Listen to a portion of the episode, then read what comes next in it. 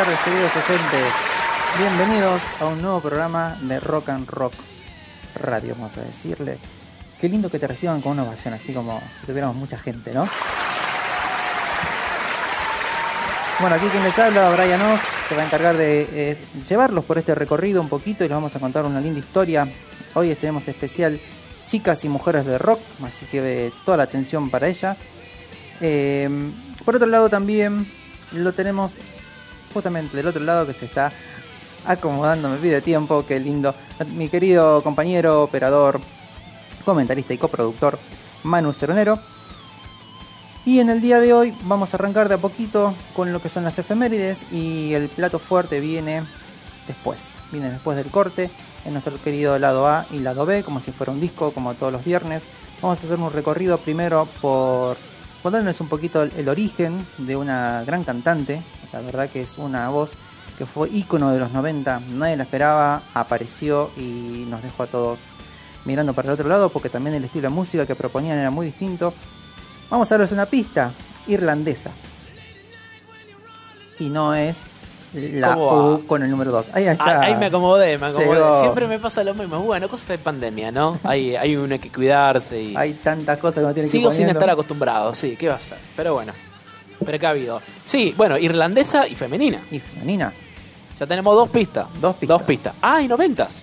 90. Noventa y tres pistas. Ya empezamos con todo, ¿eh? Eh, arrancamos ahí así a full. Eh, como les contaba, también tenemos nuestros contactos. Nos pueden seguir ahí en Instagram, Rock and Rock Radio. Sí, señor. Nos pueden escribir y mandarle sus eh, saludos, mensajes, audio, lo que quieran por WhatsApp. Al, respeten el horario, por favor, de protección al menor, lo único que les pedimos. Al 54911 73604907 7360 4907. Bien. Vamos a meterle. Vos sabés que venía para acá y. Cuéntame. Y pensando, viste, en las noticias del final, vamos a tirar una pequeña si llegamos, viste, que venimos últimamente como cortando Sí, sí, clavos así como con la a full, a. Y metemos un bis y dale, hacemos un bis más así un poquito. Y Me dale. acordar a lo que vos dijiste el miércoles de qué pasó, qué se, qué se tomaron estos muchachos. Sí. Le ponemos quinta a fondo y arrancamos. Eh, uh, arrancamos, dije, perdón querido dueño de la radio No, que no le te- gusta la palabra arrancamos. mal, eh. Vamos a empezar, vamos a enchufar, encender los amplis. Ahí está. Y vamos a comenzar esta bella jornada.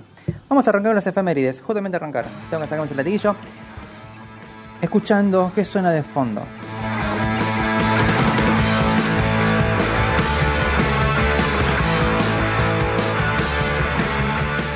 nuestra querida banda punk de Inglaterra. Ellos empezaron pateando todo allá en el 77. Uno de los precursores de la revolución punk. Justamente, Dios salve a la reina. Los Sex Pistols. Pero no es de los Sex Pistols lo que vamos a hablar. De lo que vamos a hablar es porque tuvimos una semana cargada de cumpleaños. Y fue el cumpleaños de Steve Jones. Steve Jones, cofundador de los Sex Pistols. Ah, mira. Feliz cumpleaños a él. Feliz cumpleaños a él. Me sorprende que siga vivo. Y sí, mirá que, que... Pero ustedes se juntaron hace unos años, ahora te cuento acá, eh, para el nove- 2007 se volvieron a reunir y dijeron, che, si salimos de gira y juntamos unos morlacos más, Ah, la gran soda. y la gran soda. Eh, un poquito, contarles a este guitarrista, guitarrista no solamente de los Sex Pistols, también trabajó con, en realidad sacó un solo disco que es Neurotic Outsiders, muy buen disco. Eh, a ver, estamos hablando de punk, ¿sí? no, no- no esperemos algo como Acordas en quintas, 140 BPM, todo igual, cuadrado. super efectivo, derechito. Bueno. Él Ahí cuenta- sí, sí, viene siendo casi lo mismo y nadie lo galardona. No le vamos a decir nada, por favor, a nuestro querido. Ahí sí, sí. Como te decía, bueno, él cuando cuenta un poquito es un guitarrista, no destaca mucho por su habilidad, pero bueno, sí por los sonidos y por lo que ha generado, dice que se basó mucho en Ron Asheton, que es el de. Vos decís quién es, yo te digo la banda y lo sacas automáticamente. Estuvo en Stooges. ¿Quién son Stooges? Iggy Pop. Ah, ahí va. Cultura ahí general va, te voy a dar va. una pila de discos para que estudies ideas. Lo Sí, que pasa sí, que sí. es, Eh, Mirá que yo vengo bastante cabeza de tacho, te digo. ¿eh? A mí no me sacaba los Guns N' Roses, pero bueno, es que hay una diferencia de generación que es ahí la, la- la- estoy aprendiendo igual. son ¿eh? unos años, es lo más importante, querido mano. Después lo tenemos también a Dave, Dave Davis, que fue eh, guitarrista de los, de los Kings, otra banda así por allá perdida. Mick Ronson, que trabajó mucho con David Bowie. Pete Townsend, el grandísimo Pete de The Who.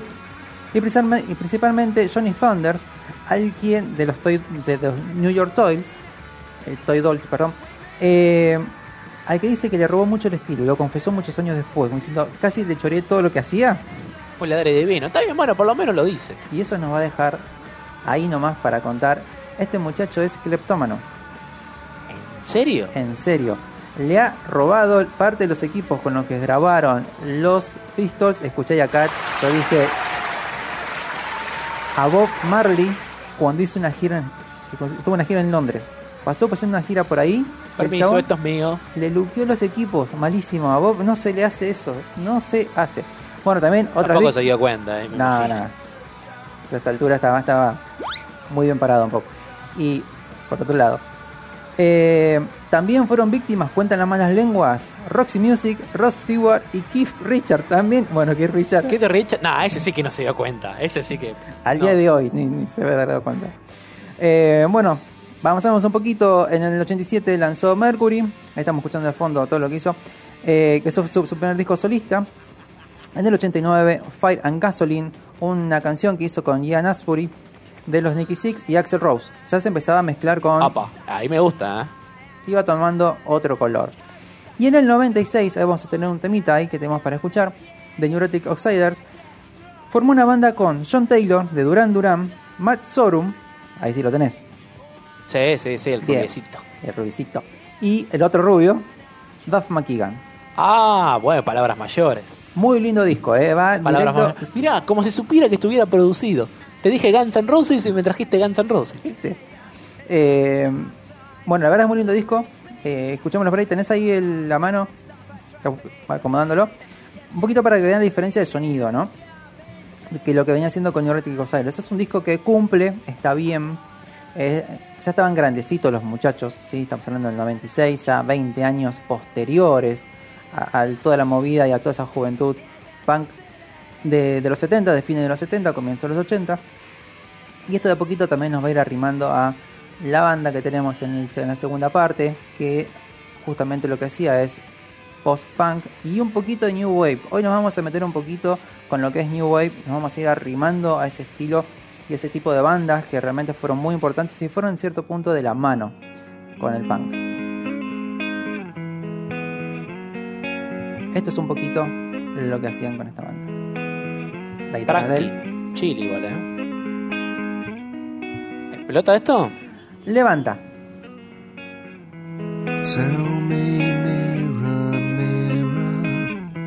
Y ahora se pone un poquito más.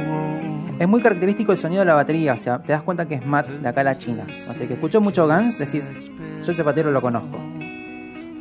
¿Sabes qué me hace acordar la voz? Medio un Chris Cornell, medio ahí un Sí, descansado. bueno, 96. Eh, eh, Ah, se claro. juntaron para decir, che, se nos, acabó, se nos acabaron las regalías de los Guns, empecemos a hacer algo con otro, por otro lado, inventemos algo. Bueno, Matt Sorum no venía de esta banda. Eh, ah, de, No, después. De, de Cult, viene después. Después. Ah, mira. Bueno, el bajo que están escuchando es del pedazo de bajista Duff. De rubio melenudo. Vos sabés que en vivo vos lo ves, es un tipo que es súper magnético. Es el tipo más adorable del mundo. Sí, sí, sí. sí. O sea, eh, yo tuve la- el honor de conocerlo medio segundo, pero bueno, lo vi, me saludó, toda onda.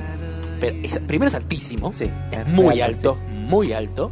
Y segundo, es, es muy flaquito, pero es muy buena onda. El chabón te saluda como si fueras, no sé, su primo y estás comiendo un asado con él. Muy buena onda, muy buena onda. Qué grosso. Bueno, fíjate ahí un poquito, ya saltamos a la siguiente efeméride. El sonido de la guitarra, sí. Eh, Es, es un punk, es un post-punk en realidad, sí. Ya viene, no está tan al palo, tan, tan rápido, pero mantiene esa distorsión, ese sonido un poquito más lleno, más amplio. Eh, sí, post-punk más que punk te diría, porque primero la velocidad no coincide, o sea, es algo tranquilo, y segundo es como muy, es muy quintas, pero es como muy tirando abajo. Sí. Aires de grunge, te diría. Sí, estamos en los 90. Te diría. Sí, señor. Sí, señor. Tenemos otro cumpleaños, otro bajista. Vamos a pasar a Mike Durns. Es muy gracioso. ¿Cómo? Mike Durns. Me encanta ponerte en problemas. No, no, no, pero es que lo busqué y dije, es el nombre artístico, es el bajista de Green Day. Señoras y señores, chicas, chicos, chiques, chiquis. Escucha este bajo, por favor, cómo entra en el tema. Boa. Boa full. clarito. Traje estos temas, viste que nos estuvimos hablando de rango dinámico, es de los primeros discos, los pones al palo y se escucha hermoso. Sí, son buenísimos estos discos. Acá cuando se nota donde los muchachos tenían talento. Sí. Bueno, el apellido, justamente Dirt, es porque él, él- viste, viste que nosotros practicamos, los que queremos aspirar a tocar una guitarra en un momento, en la guitarra aérea, no en el aire. Bueno, él lo hacía con el bajo. Yo lo sigo haciendo igual, ¿eh? Mira. Yo lo sigo haciendo y tengo guitarra hace un montón de tiempo. Eh, él toca- tocaba el bajo, lo hacía con el bajo. Y ese que hacía, hacía, como... Entonces, de ahí... los- Ah, medio Iron Maiden, tipo galopeado. De ahí los, en el colegio, en la secundaria, le pusieron el apellido, el apodo Dir y ahí se lo quedó. Como el Dir, del sonido del, del- Ah. ¿Viste? La gente tiene, la gente famosa tiene buenos apodos. Terminan con buenos Sí. apodos. Sí. Siempre. Yo creo que va, va de la mano con cuánto te quieren. Porque los apodos no te los puedes sacar con facilidad. Acá me dicen que la gente es famosa porque tiene apodos. Me dice Vicky. Puede ser. Buena teoría. Buena teoría, me gusta. Bien, eh, nos había contado en el otro quejito que tenemos que es, que es fanático de Star Wars. ¿sí? Y él dice que su, rela- su, su- su religión y su forma de vivir está muy basada en la filosofía de Star Wars. Un fenómeno. También es dueño de una. Son dos tiendas, dos, dos restaurantes que se llama Rudy Can Fail Café. Rudy Can Fail me suena, me suena, me suena de Clash, queridos, queridas. De Clash, de ahí viene. Tiene dos sedes en California. Y algo muy gracioso dice que los nombres de los menúes aparecen con nombres como God Save the Chicken. Muy buena. Me encantan lo- los restaurantes o lugares así temáticos. Muy bueno. Otro. Give them enough meatloaf. yo te juro, yo iría justamente para ver, sí, sí, la carta, a ver, y, pediría uno Yo por me sacaría día. una foto con la carta. Sí, a full, a full. Eh, por último, ya salamos el siguiente, es en el 2000 con el disco Warning, un disco muy muy bueno, muy lindo. Mucho más eléctrico, mucho más al palo, mucho más acelerado.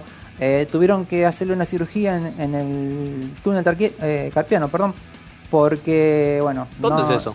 El túnel carpiano es el que pasa, son, es, es un agujerito, ¿Es un la mano? que pasa en el centro de la mano y atraviesa todo lo que es hacia atrás, donde pasan todos los nervios de la mano, Ah, ok. O sea, los nervios de la mano, él siendo bajista. siendo bajista. Ah, mierda. Es algo típico que sucede con la gente que trabaja mucho y con mouse medios ma- maletas y no hace ejercicio. Ya me no pusiste una preocupación que no quería tener. Bueno, bienvenido al mundo de manejar mouse. Querés que tu mano perdure muchos años, ejercicio con la mano, de la muñeca y cuidar mucho el túnel carpiano. Es Pero una- termino como Bart que la mano con una mezcladora. ¿viste? Sí, más o menos. Eh, como esos muñecos, viste, eh, medios baratos chinos o fijos o que se mueven todos y nunca se quedan quietos. O lo querés mover y se te rompe todo el muñeco. Totalmente. Avancemos un poquito más. También tuvimos el cumpleaños de Phil Campbell.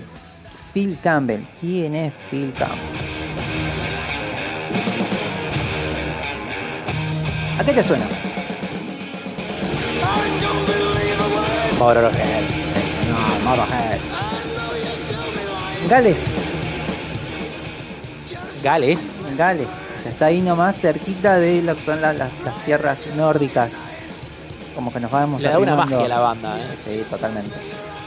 Bueno, este muchacho estuvo eh, a partir del, dos- del perdón, de 1984 al 2015, me, me adelanté el final, que es cuando fallece nuestro querido tío Lemmy, como le dicen muchos músicos. Eh, y entró en la banda, particularmente, algo que, que es, es curioso es cuando cuenta un poquito la historia. Él a sus 10 años ya estaba, quería tocar como Hendrix y quería tocar como Tommy Iommi, de Sabbath, no poca cosa, Obvio. como Jimmy Page. Y como Todd Ah, Ra- apuntaba arriba, ¿eh? Sí, así eh, quería a sus 10 años. A los 12 consigue un autógrafo de Lemmy. Escuchá esta, está buenísimo. Que había ido a Lemmy, tocar Lemmy Kilmister. Lemmy Kilmister, sí señor. El que está cantando ahora que tenemos aquí de fondo. Claro, líder de Motorhead. Él lo mostró. A los 13 ya tocaba, tocaba de forma semi-profesional la guitarra. O sea, fíjate, desde muy pequeño le metió y era que estaba A la mierda del colegio, la mierda los domingos con la tía. Tráeme la guitarra que te 10 toco todo el horas con la guitarra y yo acá feliz. Y bueno, eso lo llevó. Las famosas horas culo. Totalmente. Y eso lo llevó, eh, o con la teoría, ¿viste? La, la teoría de las 10.000 horas. La teoría de las 10.000 horas, claramente. Si vos le dedicas 10.000 horas a cualquier cosa, termina siendo bueno. Muy bueno, diría yo. Porque tantas horas. Igual, sí, tenés ¿sabés algo. que la otra vez calculé cuándo son 10.000 horas? Son Son como un 10 montón. años. Son como 10 años. 15 años, un No, montón. no, es mucho, es un mucho. montón. En el 79. tiempo. eh, sí, depende de cada uno. En el 79 formó su primera banda de heavy metal llamada Persian Risk. Muy buen nombre, me gustó mucho. Y en el 84, des- cuando se va Brian Robertson, de, era, que era la guitarra líder de, de Motorhead, Lemmy empezó a hacer audiciones. Y dijo, bueno, y ahí cae este muchacho junto a Michael Burston. Como Lemmy le gustó la, la actuación de los dos, dijo, ¿saben qué? Quedan los dos en la banda. ¿Edades? ¿Tenés idea? Y el 84, Me este muchacho jóvenes, ¿eh? nació, tenía 23 años. Ah, 23. Ok, ahí es otra más. No, no sé si te pasó alguna vez en la vida, capaz tocó una, una fibra sensible. ya sé qué vas a decir. Sí.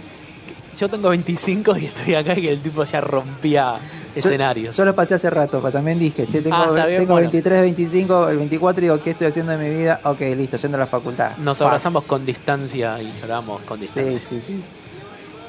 Vamos a avanzar un poquito más, vamos a contarles una linda historia. Se celebraban los 40 años, el 40 aniversario de los Rolling Stones. ¿Y cómo llegaron los muchachos a Nueva York para conmemorar los 40 años en un dirigible?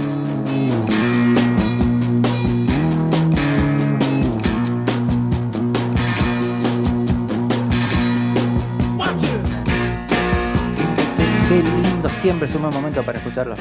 Aparte tienen tanto para elegir, entra por donde quieras. Te da alegría. Siempre escuchás los Rolling Stones y te da alegría. Tiene mucho brillo, ¿viste? Tiene mucha. Tiene. La otra vez me estaba fijando, así dato nerd, en cómo estaba, cómo se mueve la onda de- de- entre Ah, graves, ¿eh? medios y agudos, y se mueve mucho por la zona media. Sí, y bueno, es eh, igual en esa época eh, se transmitía por vinilos. A ver, momento nerd. Se transmitía por vinilos y los vinilos no podían tener muchos agudos ni muchos graves. De hecho, tenía un ecualizador llamado RIA, que casualmente los vinilos se graban con poco, ra- con poco graves y muchos agudos. Y este ecualizador lo que hacía era aumentar graves y bajar los agudos. Mirá, cosa que te quedaba normalcito, te quedaba lo más parejo posible.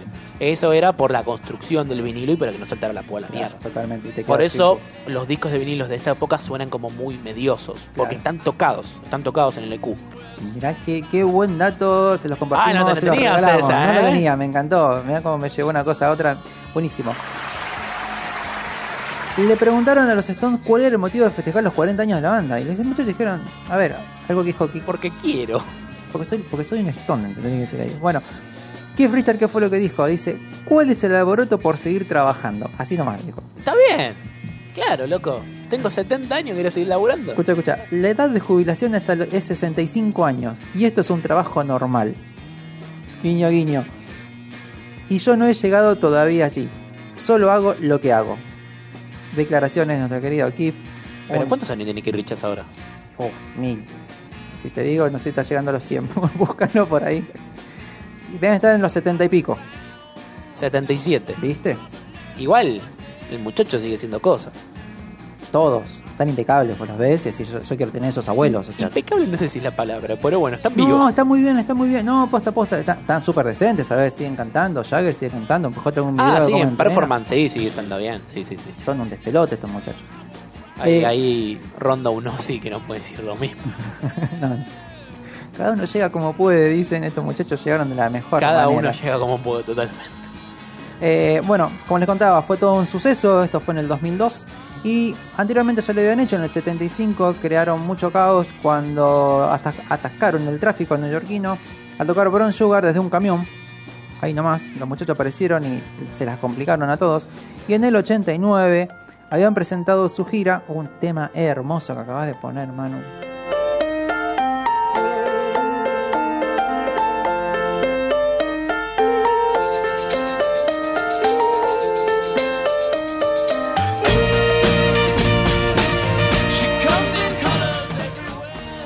Es una pandereta esa, ¿no? Sí, La mejor pandereta en la historia de la música, te diría. yo creo que lo mejor que les puedo decir a una chica, She's like a rainbow, es poesía pura.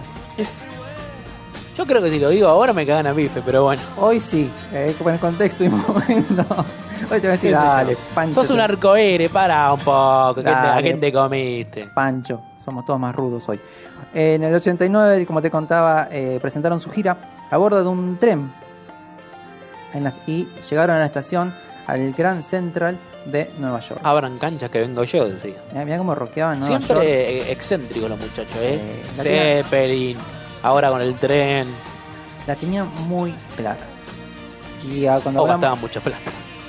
Eh, la tenía muy clara con el marketing los muchachos. O sea, Ah, ok. la- eh, gastamos lo justo y suficiente. Jagger no era ningún gil, la tenía muy clara. ¿Te acuerdas cuando contamos el momento de, con el, el tema de la movida con, el- con un productor entre Sí, los Beatles? sí, que sí, cuando vio la movida dijo, ¿sabes qué? Tómatela, acá está la puerta, nosotros seguimos solitos acá tranquilos. Bueno, ni más ni menos que eso. Vamos a la última efeméride y ya nos ponemos, vamos tocando la puerta para empezar ese lado, ¿eh?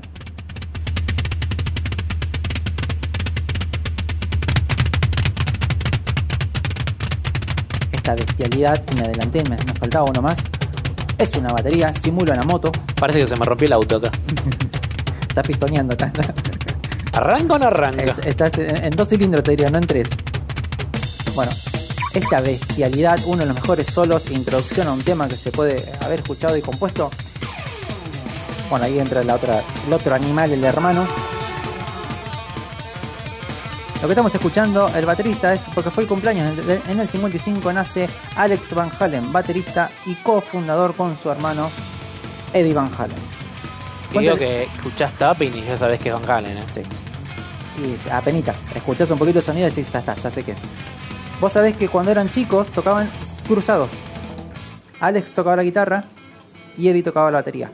¿Ah, sí? Empezaron a avanzar en los estudios y se dio cuenta de que, che, a mí me va mejor la batería, me parece.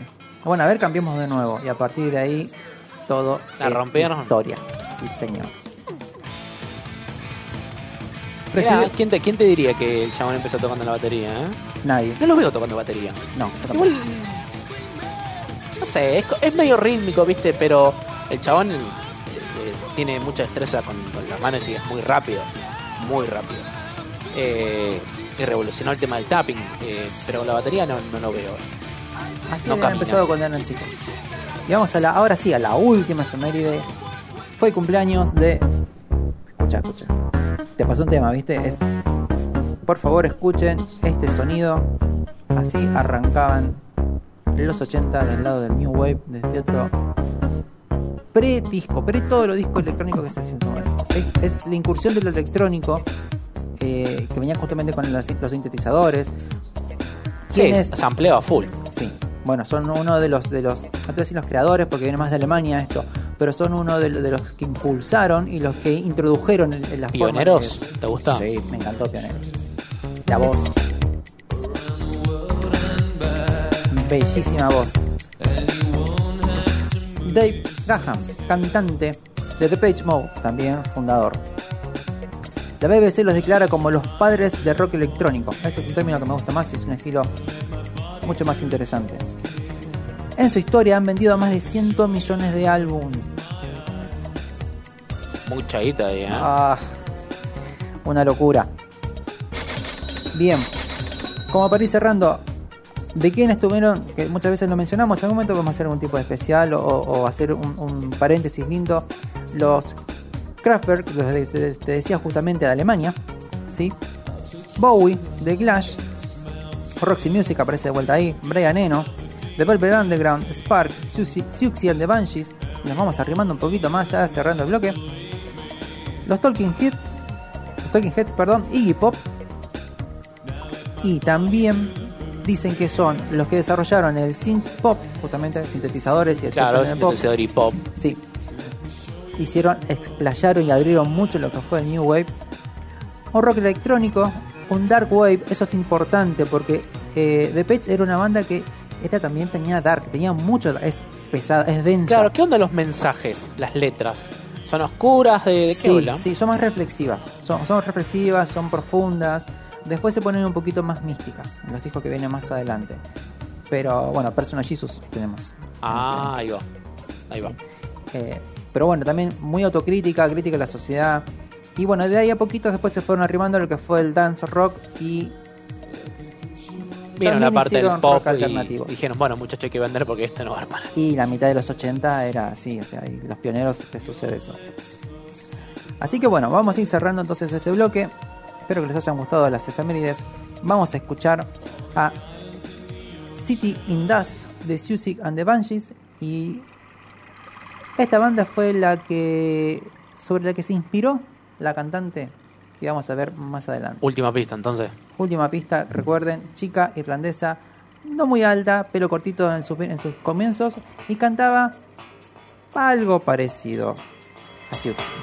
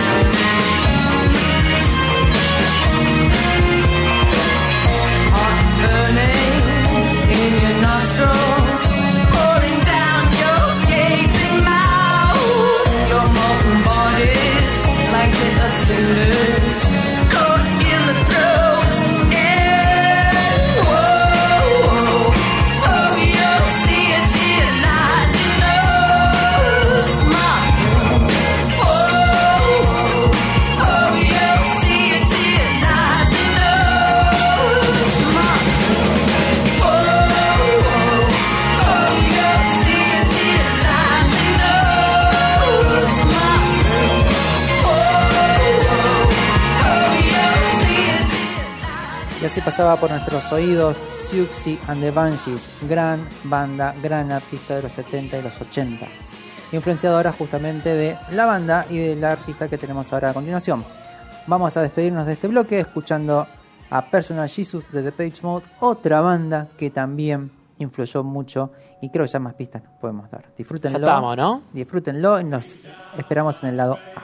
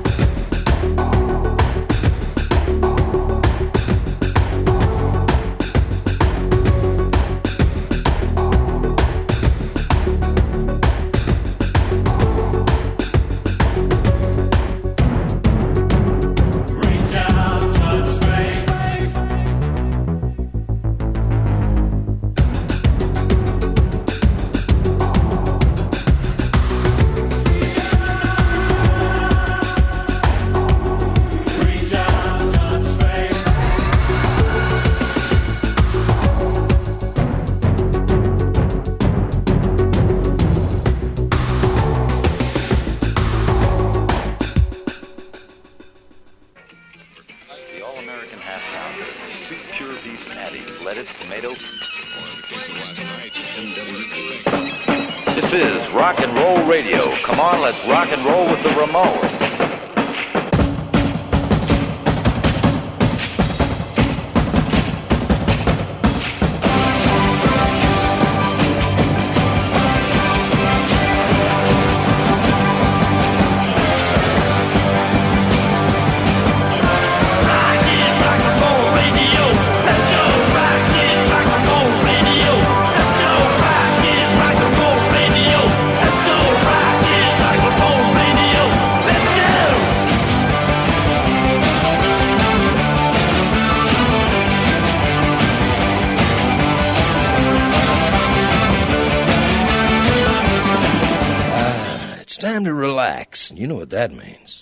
Glass of wine, your favorite easy chair, and of course, this compact disc playing on your home stereo.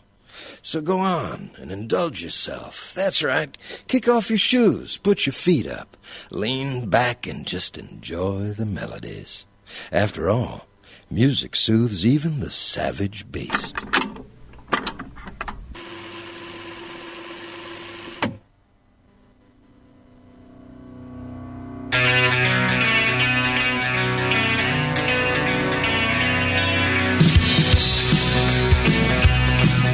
Y empezamos este lado A. Bienvenidos al lado A.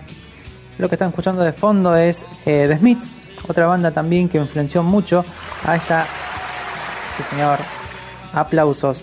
Vamos a hablar de esta hermosa mujer y artista llamada Dolores O'Riordan. Sí, pasa que es ser irlandés. No se pronuncia como el inglés, más o menos. O'Riordan sería así más. Ahí vamos, primer Cortito. tema. ¿Cómo se pronuncia? O'Riordan, es así. Como lee, sí, cortito. Ah, mira. Eh, le, le- le han puesto, he escuchado pronunciaciones más, más inglesas, pero no va tanto por ahí. Es un apellido de, de pura cepa, es bien, irlandés. El Claro, origen. bien de- irlandesa. bien irlandés, exactamente. Eh, bueno, ¿quién es? Los que dicen, Dolores, me suena, me suena, me suena. Y sí, es la cantante de The Cranberries. Gran, gran, gran banda de los 90, si es que las hay.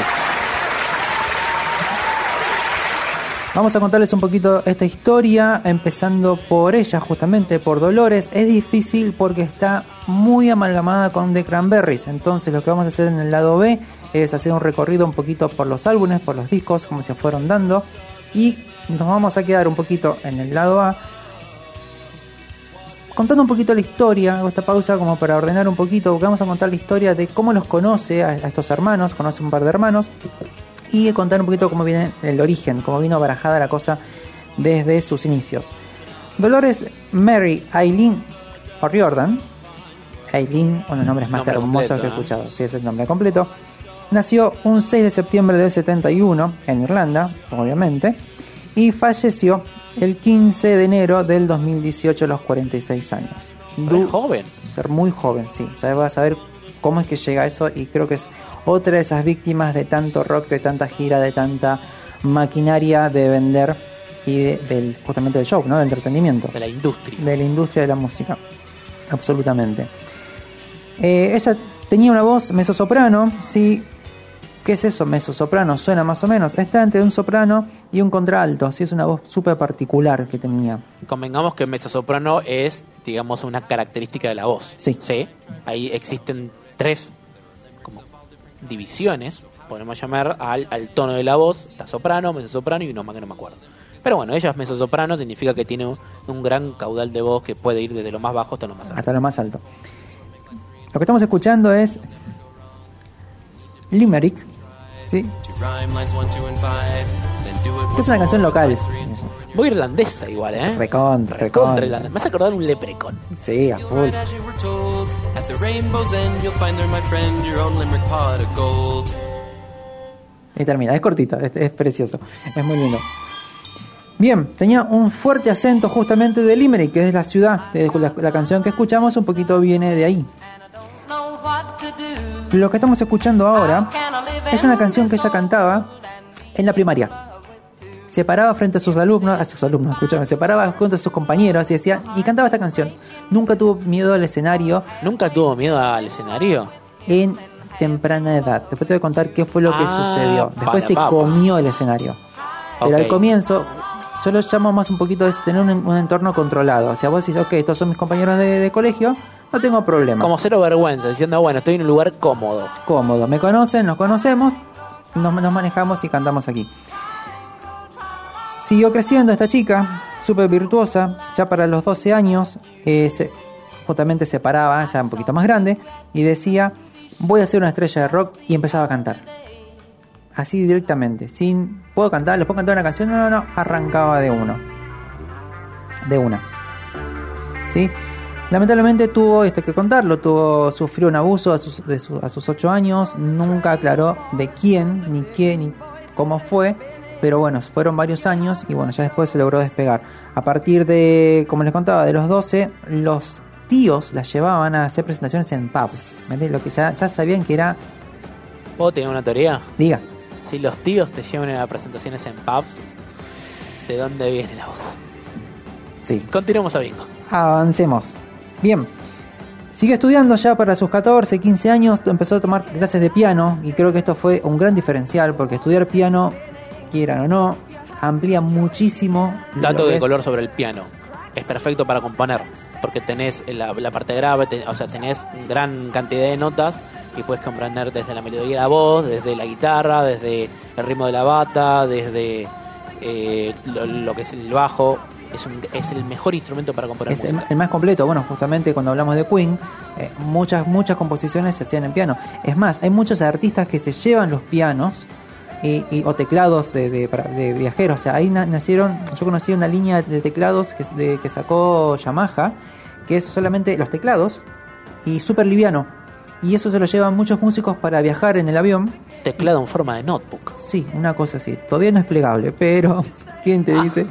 Dale tiempo. Dale no tiempo. demos ideas. Si los celulares lo pueden, ¿Por qué no? Como les contaba, eh, también empezó a estudiar teoría musical y ya venía con estas influencias de la música que estamos escuchando, ¿no? Mucho de Siouxsie lo que se escuchaba en esos momentos. Ya para los 17 incorpora guitarra. Nosotros la conocemos y la hemos visto tocando la guitarra, ¿sí? En vivo. Y de a poquito iba ampliando todo lo que venía sucediendo. ¿Qué hizo? Se empezó a presentar en su entorno, en su ciudad. Se llevó todos los premios locales, de, de la ciudad de al lado, del barrio de al lado. Estamos hablando de un, un, un pueblito de no más de 100.000 habitantes, o sea, un lugar muy chiquito donde empezaron. Ya para los 18, ya tenía mucho más contacto. Estamos escuchando a Sinead O'Connor. Desde a dónde ves qué cosas van influyendo en tu estilo. ya ahí te das cuenta que si esta chica escuchaba esto, para dónde iba a seguir la cosa. A los 18 años eh, decide huir de su casa. A ver, venía de una familia súper católica, ¿sí? Dolores se lo pone por la madre de los siete dolores, ¿sí? Que es una representación de la Virgen María. ¿Vos decís? Sí, Vos decís yo que te digo. Madre, ¿usted quiere poner ese nombre? ¿Estás segura? Hay gente que lo hace, pero bueno, ojalá que no lo sigan haciendo. No, el nombre es lo de menos, el tema es proyectar, ¿no? Sí, o el por qué. O sea, si es yo lo considero como que estás anclando una connotación que no está muy copada por un nombre. Claro, le estás dando una carga que. qué sé Y yo. el pibe recién empieza. tiene- Claro, recién, recién arranca. Una pila nueva, Recién inicia. Acaba de prender la compu, ¿qué le estás haciendo? Bueno, a sus 18 años eh, se huye de la casa con su primer novio porque la madre la estaba como acorralando. O que se hiciera monja o que diera clases de música. Ah, yo pensé que te quería casar con el novio. No, no, no, no, no. Obviamente se da la fuga, se escapa. Y ahí es cuando conoce a estos dos hermanos, estamos ya en el 89. Conoce a Mike y a Noel Hagan, sería Hagan, no sé si es- se pronuncia con Ja, pero sería, vamos a decirle Hagan, eh, que empezaron a formar una bandita que se llamaba Cranberry Sauce. Me suena. No, hicieron pequeños cambios. Lo que estamos cantando, eh, contando, perdón, que estamos escuchando es los primeros demos. Es muy interesante. Si querés, puedes cantarla. No, no, no. No podría. eh. Otras cosas puedo llegar a cantar, pero de Cranberries sería un suicidio, te digo.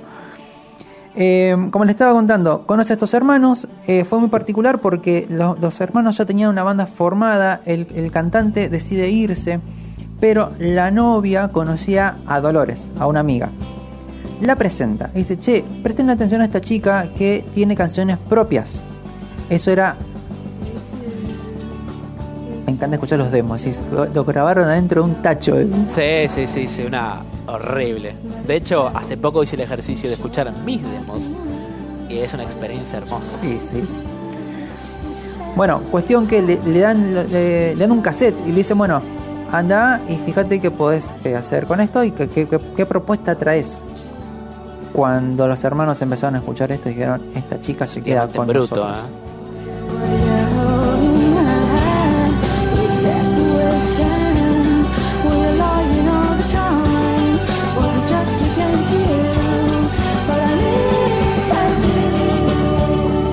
Algo muy lindo que tiene es que tiene, tiene mucho brillo en la voz, tiene mucha luz y también te cuenta, tiene una- un dejo de lamento en el fondo. Sí, esto es nostalgia, alegría. No sé, es terrible, pero hace rato que no he escuchado esta canción. Hace rato. Estamos escuchando Linger. Sí, Linger fue uno de los primeros éxitos de la banda, eh, acompañado por Dreams. ¿Lo tenés por ahí? Que fueron los dos temas que les presentó a estos hermanos. Alistate por ahí la versión buena de Dreams. ¿De esa mano? Para escuchar después la, diferencia de lo que es un demo, que lo que estamos escuchando ahora, ¿sí? se graba con lo que tenemos. Si es un grabador de mesa, es un grabador de mesa. Todavía no hemos ajustado los efectos. Y esto es Dreams bien producido.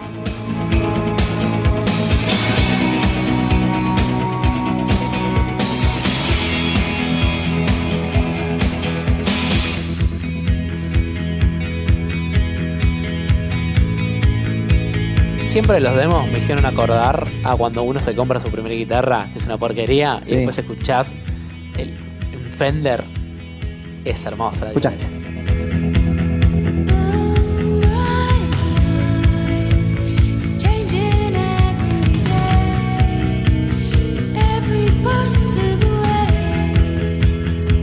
Y ahí nos voló la cabeza a todos. No la esperábamos y así conocimos a Cranberries con su primer disco. Este P también tenía una canción que se llama Nothing Left at All. ¿La tenés por ahí? Que fueron las primeras grabaciones. Vamos a volver un poquito bien para atrás y escuchar las primeras grabaciones.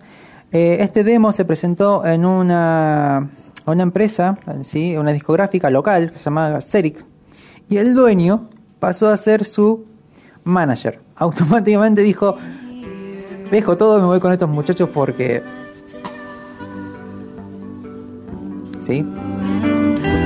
Había mucho trabajo por hacer, pero estaba todo ahí. Como dijiste vos, bien lo dijiste, un diamante en bruto. Es como una especie de, de pizza que tiene un montón de ingredientes y no sabes qué hacer, pero Sí. todos están ricos por separado. Hay que, Ahora hay, hay, que. hay que acomodarlo un Le poquito. falta un golpecito de horno. Is it wrong? Is it wrong to want to stay?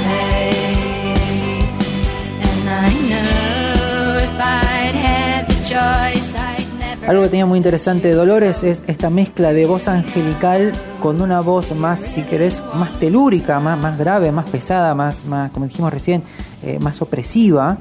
Y después volvía a salir de nuevo y tenía siempre es- es- esa, esa brillantez. Y lo más lindo es la banda que acompañaba detrás. Un sonido muy new wave, muy new wave de los 90. Sí, no te, no te quemaba el bocho. No. Acompañaba a la voz y sobre todo tiene un buen colchón. Sí, Ella debe hacer sus propios coros o, o sus propias melodías y y de hecho ahí, ten- ahí tenés dos voces. si no me Sí, acá se escucha muy bien, muy claro.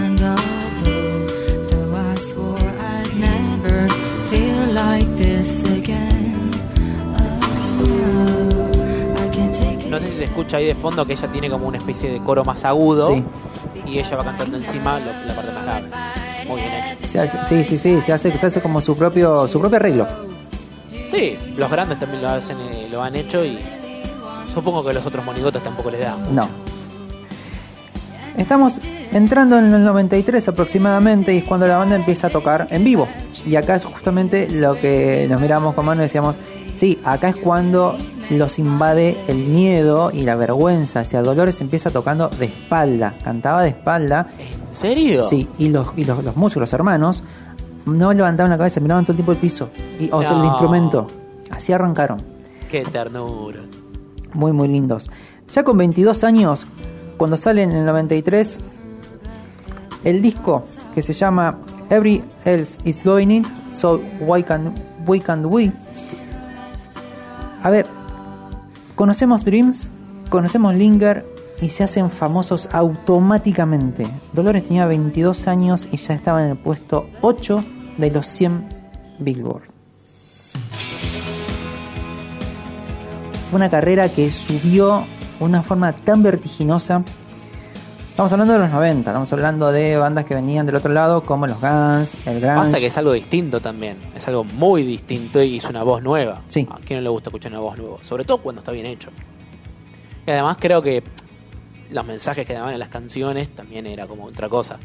Más acordar a... A ver, si bien eh, ella tenía eh, eh, cierto eh, cariño, por si quiere, por, por Kurt Cobain con Nirvana, me hizo acordar mucho a Nirvana en el sentido donde las canciones eran muy, muy bien producidas, tenían un fuerte, pero más que nada el mensaje de, movió toda una generación. ¿Y por qué acá no también? Totalmente. Antes de avanzar un poquito más y meternos ya en lo que fue Zombie, que ahí se voló todo, vamos a escuchar el primer audio que tenemos por ahí, que es cuando, si no se nos escapa tanto, que es cuando cuentan los hermanos cuando la conocen a, a Dolores. I just thought it'd be nice if a girl could sing these songs instead of a guy coming in and roaring his head off. I went in and I met the lads, and I was there. You mean you don't want me to sing Born in the USA, and you don't want me to sing all these covers? No, that's great. And even like the first day that Dolores came up, we had about 10 of our friends in the room. Everywhere we go, our ten friends go too.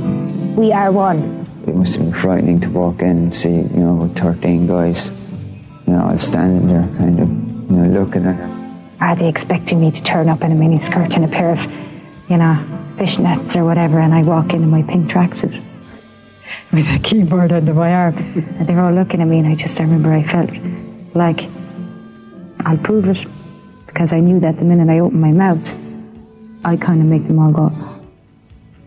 Bien, lo que cuenta un poquito cuenta varias cosas. Primero, al comienzo dice, no queremos ser una banda de covers. Dice, yo a mí no, no quiero cantar Born in the USA de Bruce Springsteen, que estaba en su momento de moda. Dice, yo no, no, yo no quiero cantar eso. Y los pibes le dijeron, no, nosotros tampoco, hagamos material nuevo, ma- material original. Después, por otro, por otro lado, más adelante cuenta esta experiencia de que cuando ella fue a audicionar, fue con su teclado, fue con un par de cositas así, con lo que tenía. Y Muy sencilla y humilde, ¿no? muy humilde, o sea, a ver, venía de un año prácticamente de pobreza, porque cuando se va con el novio la pasan mal, porque no tienen sustento, y ahí se conocen, ¿no? A ver, paradoja de la vida, no tenía que comer y termina siendo una de las mujeres más ricas del Reino Unido. Esta no lo sabía, ¿eh? ¿Cómo te das vueltas la vida? Tremendo, tremendo. Eh, El verdadero a quien pudiera, dicen por acá. Algo que dice justamente que, que- que remarcan es que cuando se presentó en el grupo eran todos varones, y dice yo la única mujer acá, dice bueno, y tuve que ponerme a cantar, dice que siempre la trataron, la trataron, la trataron con respeto, perdón. Y esto se mantuvo durante toda la carrera, hasta cuando se separaron, esos impases que tuvieron, los músicos siempre la cuidaron. Ningún boludo los músicos igual. No, no perdamos a esta Ningún muchacha boludo. porque es, es- es muy, muy grosa. Eh, bueno, más adelante, ya para el 94, estamos hablando, a ver, segundo disco, aparecen con Zombie. Zombie es la primera vez que una mujer al frente de una banda llega a un número uno.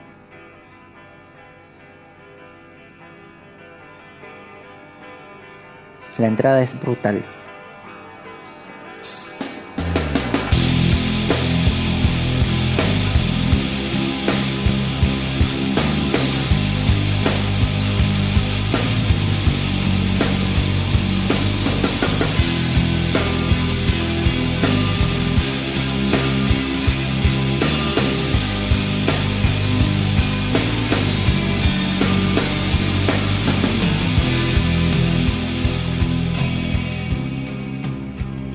Esta canción se la definió como una canción aplastante, que es como un océano que te inunda y cuando llega la voz de Dolores genera esto.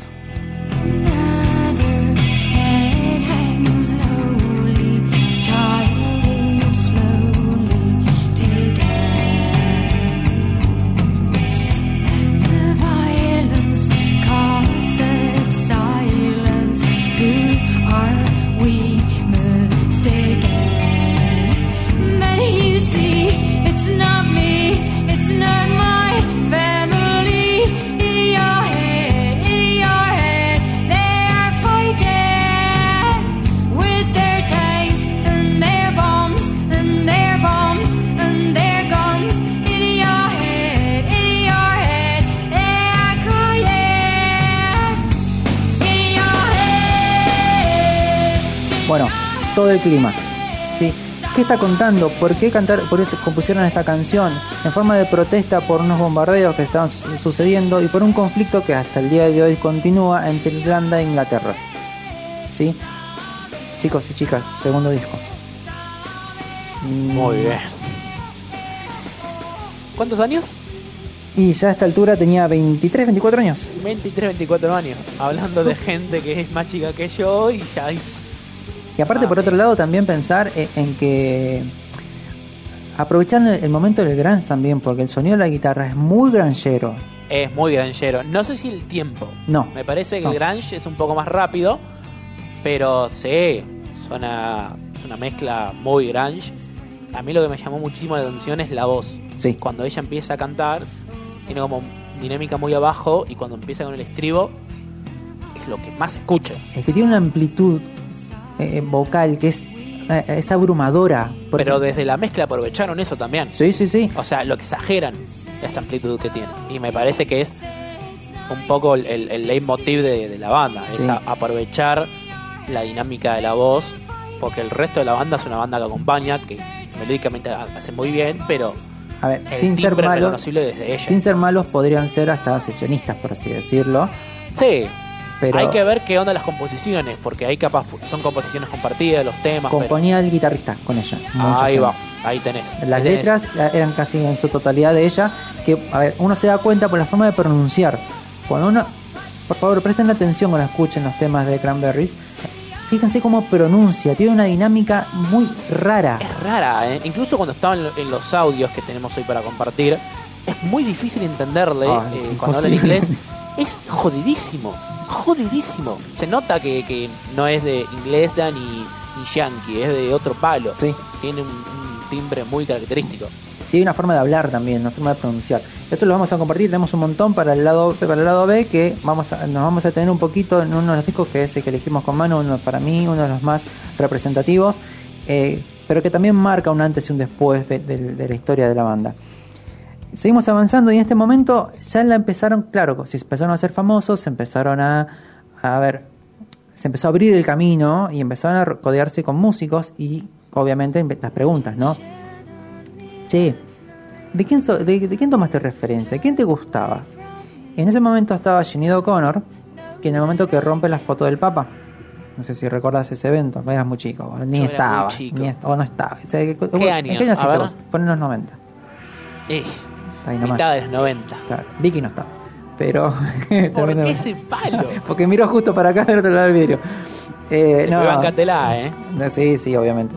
Bueno, eh, fue un momento y la compararon también con Madonna. Sí, Madonna recordemos cuando hacía Like a Player. O sea, chicas que venían luchando con todo el tema religioso. ¿Qué pasó? Típica prensa, queremos sangre, la quisieron emparentar con los- las movidas de si iba a ser algo como, como Sinead O'Connor, como Madonna. Dolores dijo, la verdad que yo no tengo problemas con la religión, si bien hay cosas que no comparto, lo mío es completamente auténtico y no tengo nada que ver con ellas. Claro, le buscaban polémica donde no había. Innecesariamente. Vamos, aprovecho que. Vamos a avanzar ya en el 95 y acá, atenti. Al año siguiente, ¿con quién, ¿con quién canta? ¿Quién le invita? Ya estoy viendo un nombre acá que digo, a la mierda. Sí, Pavarotti.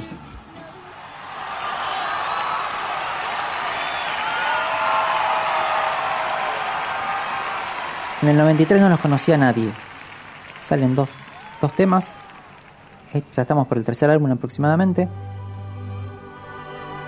Y Pavarotti le invita a cantar. Pavarotti mismo, ¿no fue al revés? No, Pavarotti en Friends era. era fue, un- Ah, la mierda. fue en toda una movida que hizo Pavarotti en Friends y le invitó a ella.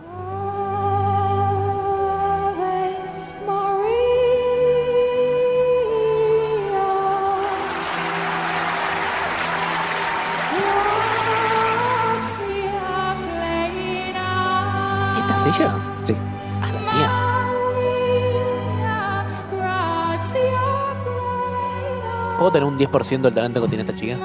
Yo con un 5 me conformo. ¿Con un 5 estamos? Hacemos 20, cierro- 25 y sí. 5 y ya está. Yo cierro completamente. Igual cuando entra ahora Pavarotti, te caen las medias, se te cae todo.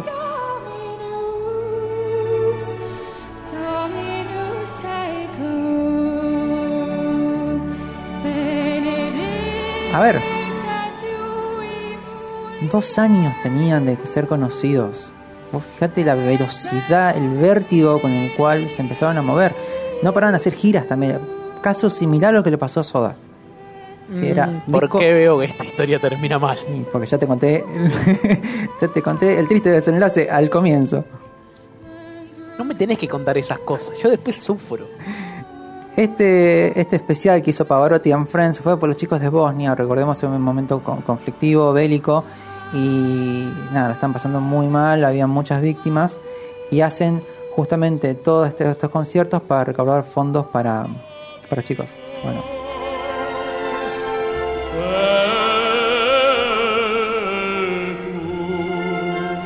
Igual acá Pavarotti, un poco que la corre, dice, para que vengo yo.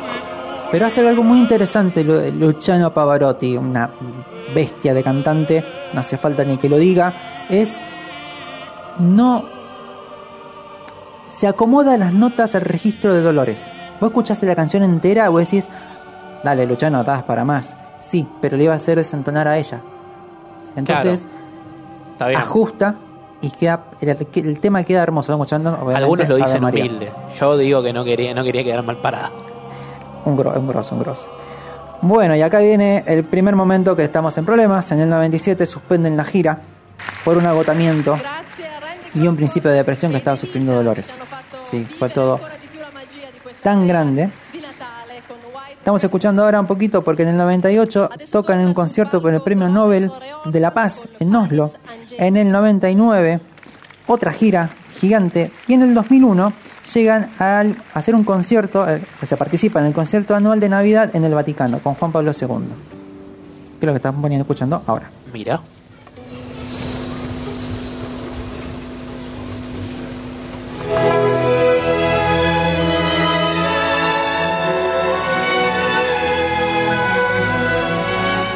del rock y nos metemos lo clásico. ¿eh? Contraste de zombie.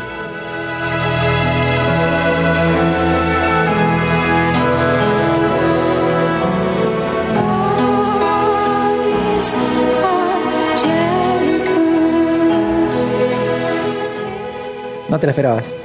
Para nada. Para nada. Lo que canta un poquito es, a ver, cuando ella era, chi- era chica e iba a la iglesia, cantaba en los coros, o sea, de ahí viene toda esta formación que tenía de muy pequeña. Y acá es la primera vez que tiene una orquesta a su disposición. Más de 60 67 músicos. Es que yo te digo, Manu, tenés 67 músicos para que te hagan el soporte en la música. Que Vos Nah. tenés que cantar nada más. No, olvidate. Te canto en el subte con dos personas y me pongo nervioso. y me tiembla la voz. Para el 2002 estaba participando en Dublin y todo lo que hicieron acá se volvió a juntar la banda, se volvieron a juntar los Cranberries y todo lo que juntaron, todo lo que recaudaron fue para un proyecto para los chicos de Chernobyl. El tema se llama Time is Ticking Out. Ahí mientras Manu lo pone, volvemos a Cranberries. Y toda esta movida se hizo en un proyecto para eh, ayudar y para atender a todos los niños que habían nacido post-Chernobyl, o sea, de padres que habían sufrido en la, gran catástrofe de Chernobyl. Fíjate el compromiso. Cambia de década, 2002. Y ellos hace 10 años estaban saliendo de, Irlanda, chiquititos por allá perdidos. Eh, en el 94 ya están eh, moviendo esta lucha por en contra de la guerra y todo lo que estaba sucediendo. Y en el 2002 hacen una movida por los chicos, justamente. O sea, recordemos, por todos los efectos de la radiación que no se conocía, fue gravísimo. O sea, los chicos que habían nacido con problemas a culpa de, a culpa de la, de la, de la del radiación. Sí. Bien. Bárbaro, ¿no? Recomiendo Tremendo. la serie de Chernobyl. Sí, Vean. sí, véanla, véanla, es impecable. Muy buena. Es muy, muy buena, cortita, cinco capítulos, imperdible. Ya ir cerrando el, el- nuestro lado A, vamos a hacer un recuento. A ver, y te cuento así, Man- eh, Manu. En el 2003 lo conoce a Brian Johnson, que Brian Johnson la quiere incorporar en un proyecto que mucho no prospera, que querían hacer una obra basada en la mitología griega. Para el 2003 viene su etapa solista, una etapa que no prosperó mucho, sí funcionó mucho por lo que eh, se relacionaba con músicos. A ver, cantó con Sting, con Jerry Crow, con Pavarotti, como le conté nuevamente, con Miles Davis, con John Lee Hooker, con Macy Gray y con Eric Clapton. Pues fíjate que Ok, amplio, salió a tocar con los amigos. Sí. básicamente es, ¿quiénes son los más famosos de ahora? Agarremos todo, vengan, vengan para mí. En el 2005 vuelve al Vaticano. En el 2006 vuelve al Vaticano, pero ya tenemos a Benedicto, que lo cancela, entonces le toca en, en Monte Carlo. En el 2007 aparece en la TV con otros artistas. En, la- en el 2009, y esto porque cuando pasemos al lado B y les contemos un poquito de los discos, la BBC propone hacer una reunión de los Cranberries y tenemos nuevo disco. En el 2010 vuelven a estar de gira, una gira muy grande por Norteamérica, América del Sur y Europa. Fallece el padre y esto la marcó muchísimo. En el 2014 forma jurado de The Voice en Irlanda. Ya vamos terminando. En el 2014 forma una banda, un proyecto que se llama Dark con Andy Rook de The Smiths, por eso escuchamos The Smiths al comienzo de todo. ¿Sí?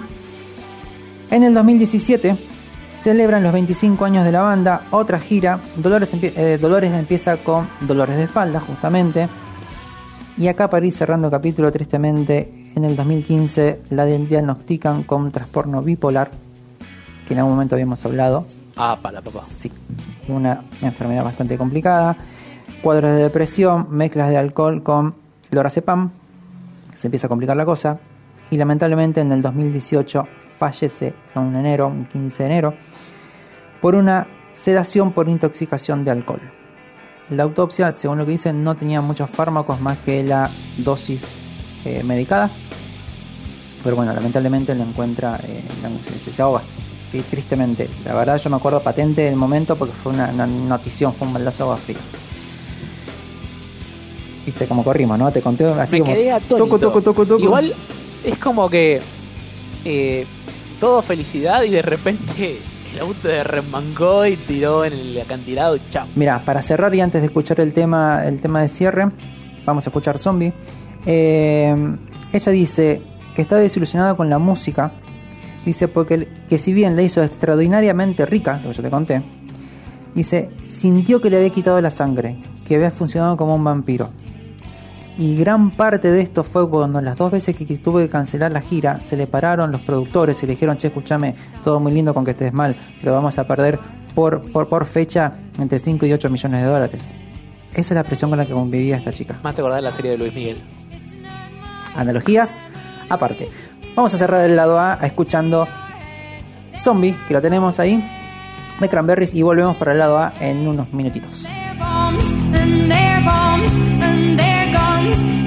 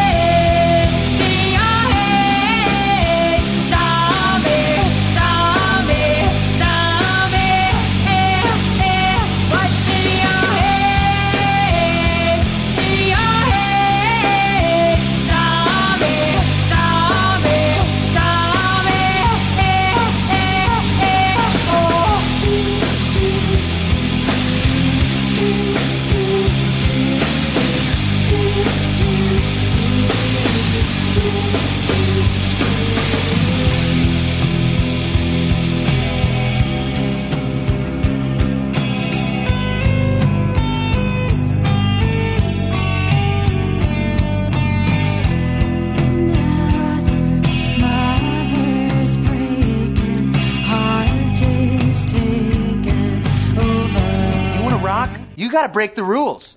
You got to get mad at the man. And right now, I'm the man. That's right, I'm the man. And who's got the guts to tell me off? Huh? Who's going to tell me off? Shut the hell up, Schneebly. That's it, Freddie. That's it. Who can top him? Get out of here, stupid ass. Yes, Alicia. You're a joke. You're the worst teacher I've ever had. Summer, that is great. I like the delivery because I felt your anger. Thank you.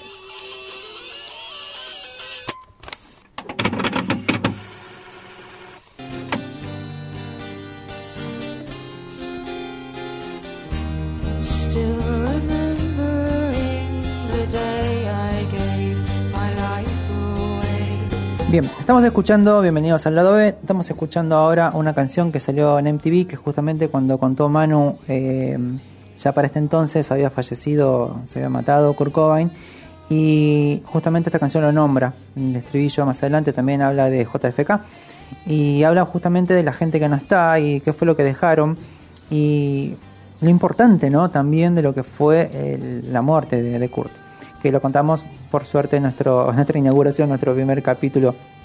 Ahí hablamos de Nevermind. Así es, primer capítulo. Bien, les vamos a contar un poquito. La banda, ahora vamos a hacer foco en los discos de Cranberries, son 8 en total. Y un poquito, para como vamos a ir, lo vamos a ir salpicando, contando, nos vamos a detener en algunas canciones. Les voy a decir an- antes cuáles fueron las influencias. Si les voy a nombrar las bandas, pueden anotarlas y pueden ir a buscarlas si quieren y se van a dar cuenta cómo todo va tomando forma y cómo una cosa va decantando en la otra. Influencias que tuvieron The Smiths, The Cure, R.E.M., The Patch Mode, The Kings, Magazine y Siouxsie. Después, un poquito más acá, Duran Duran, Joy Division, un poquito más allá, y The Clash. ¿A qué bandas influenciaron? ¿Qué bandas dijeron que The Cranberries era una gran banda y que también eh, repercutió en ellos? Nada más y nada menos que Pearl Jam. Blind Melon, Nirvana, que justamente este tema que escuchamos ahora, Morrissey ya en su etapa solista, y eh, Metallica, ¿sí? James también ha dicho... ¿Metallica? Sí, sí. ¿Sabes por qué? Pues en un momento cuando yo dije, pero ¿por qué es esto? Por la forma de cantar, es una forma tan amplia y te puede ir desde algo súper delicado, ahora cuando, cuando toquemos Salvation vas a decir, ah, esta la está rockeando, sí, la está pudriendo como corresponde en lo que es un rock, en un punk rock o en un grunge, pero también puede salir a ver, alguien que también canta así muy bien y que teníamos era Chris Cornell y, Eddie Vedder. Sí, lo tenemos ahora en la actualidad. Tiene una amplitud que te puede cantar algo súper dulce, algo súper rasposo, algo súper sacado y, furioso. Y bueno, es eso también los matices que le van dando los cantantes a la, a la música. En el 93, como les decía, salió el disco Everybody Else Is Doing It, So Why Can't We? ¿Sí? Todo el mundo lo está haciendo, entonces ¿por qué nosotros no podemos? Ahí conocíamos Dreams, Sunday, que es un tema ¿sí? que les contamos. Básicamente lo que cuenta Dreams es una canción sobre esa sensación de estar enamorado en la juventud. Por eso es tan lindo y tan luminoso. Es como que, ah, Sí, te da, te da luminosidad. Sí, sí, sí. Todo es de color. Muchos de estos, de estos temas salieron después en una versión acústica que hicieron ya antes de fallecer eh, Dolores. Después teníamos Linger. Linger fue eh, compuesto por, eh, fue inspirado en un soldado, ¿sí? que ella conoció cuando tenía 17 años, del cual ella se, se enamoró. Trotamundos igual ella, ¿eh? Linger quiere decir persistir. Y vos sabés que dice el, el guitarrista que cuando, después que fallece Dolores y el año siguiente, cuando empiezan a mezclar el último disco ya sin ella, dice que resignificó y entendió la fuerza de Dreams y de Linger. Linger estuvo 24 semanas en, el, en los charts. O sea que entendió como el mensaje de la letra. Ahí va. Después tenemos ahí Sunday, si lo tenés por ahí, mano, después ponelo un ratito. Sunday, que, es- que estos temas ya los escuchamos en el lado A. ¿Sí? Salió tarde como corte, o sea, no charteó. ¿Cómo esto no es un hit? Empezó muy bien. Pero que salió tarde, después venía detrás de Dreams y de Linger. Pero compite, ¿eh? Está tranqui- codo con codo. Tranquilamente. Tranquilamente. Ahí vamos a hablar un poquito, escuchar el audio que tenemos de la cultura inglesa. ¿Sí? Que, bueno, va a contar un poquito ella, nosotros les contamos después, que hacemos la parte de, de traducción. Something you'd like to do? Incorporate traditional Irish elements into the performance. See, I think it's a kind of a, a worn out cliche for Irish bands to kind of bring in Irish music. So instead, I thought that it would be nice to do a jig. It's a part of the Irish culture. I used to dance when I was a little girl, and it's something that I missed a lot, you know. And it gives your vocal cords a rest. Bueno, un poquito lo que cuenta es cómo, por qué ellos fueron incorporando. O sea, a ver, Cranberries era una banda muy distinta. ¿Por qué? Porque era muy, muy de, de- de la raíz de Irlanda y eso le generaba esos matices y esa forma distinta de componer. Eh, se la ve ahí, ahí, si buscan, hay un video que está Dolores en esta época bailando el típico baile irlandés, el que estamos todos con las cerveza en la mano. Sí, que el en la mano, viendo los piecitos, todo como la coreografía. ante- ante- Vi el, el video de ella bailando, es muy tierno. ¿Viste? Muy bien, re banco. Está buenísimo. Ya eso nos deposita en el 94 con el siguiente disco que se, llamó No Need to Argue. O sea, no es necesario eh, discutir. Y algo muy interesante es que en ese disco tenemos Oda mi familia, Out to My Family. Que hay una curiosidad ahí. Hay una semejanza con otro tema.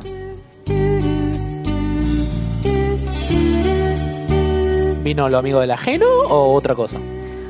Una inspiración, vamos a decirlo. Ah, bueno. Qué Lo- linda forma lo- de llevar lo- un. Lo tenés ahí ladrón. enganchadito, fíjate. Se llama. Ah, uh. Se llama Ne This Rain. Es, un, es de Rin, sería ese en francés.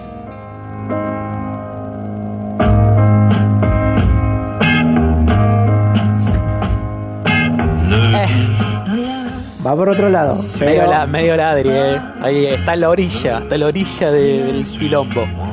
lo que no se sabe, que podemos sacar conjeturas para ser positivos, que quizás es alguna música que escuchaban los padres, porque ahora mi familia es justamente se la escribe a los padres, y es una canción que no pudo volver a tocar después que falleció el padre. Entonces eh, Eh, necesitó varios años para recomponerse.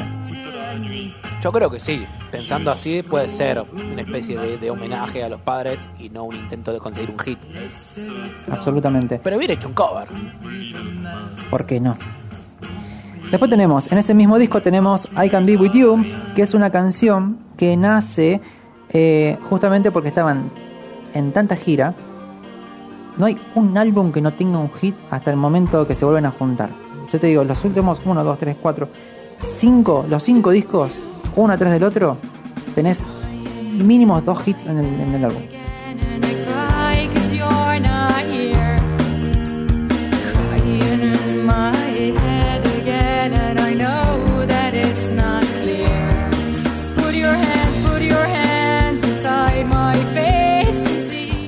Bueno, este tema es la letra súper clara, si entienden un poquito de inglés, eh, te van a dar cuenta. Cuentan que no puede estar ahí con ellos y es un poquito una forma, se la dedican a todas las familias de los músicos.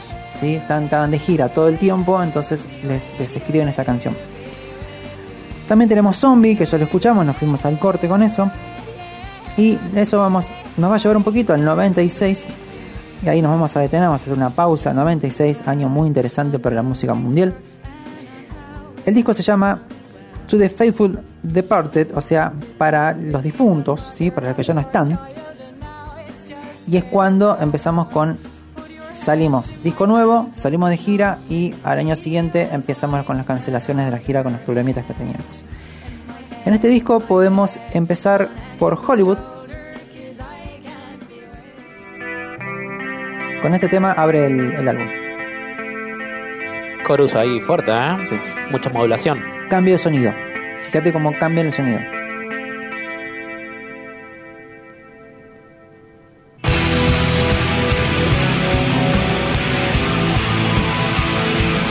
Hola, ¿qué tal? Buen día.